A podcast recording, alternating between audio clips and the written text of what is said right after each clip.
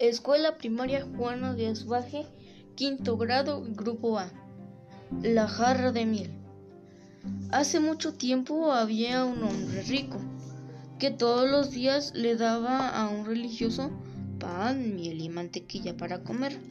Siempre que el religioso comía, guardaba la miel y la mantequilla en su jarra. Cuando logró llenarla, esto fue lo que pensó.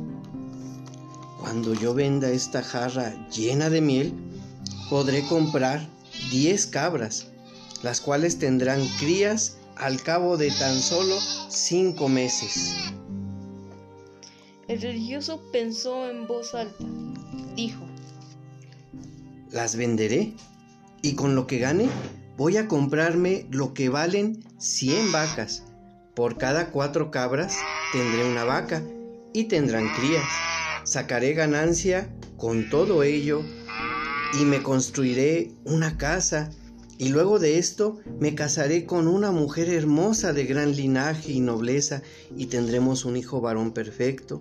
Le pondré un buen nombre, le enseñaré buenas costumbres y lo castigaré como a los reyes y sabios y si no aprendiere del castigo y de la enseñanza, lo he de reprender con esta vara que tengo yo en la mano.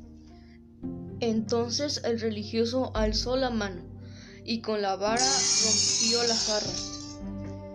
Y toda la miel fue derramada sobre su cabeza, dejando también derramados sus sueños.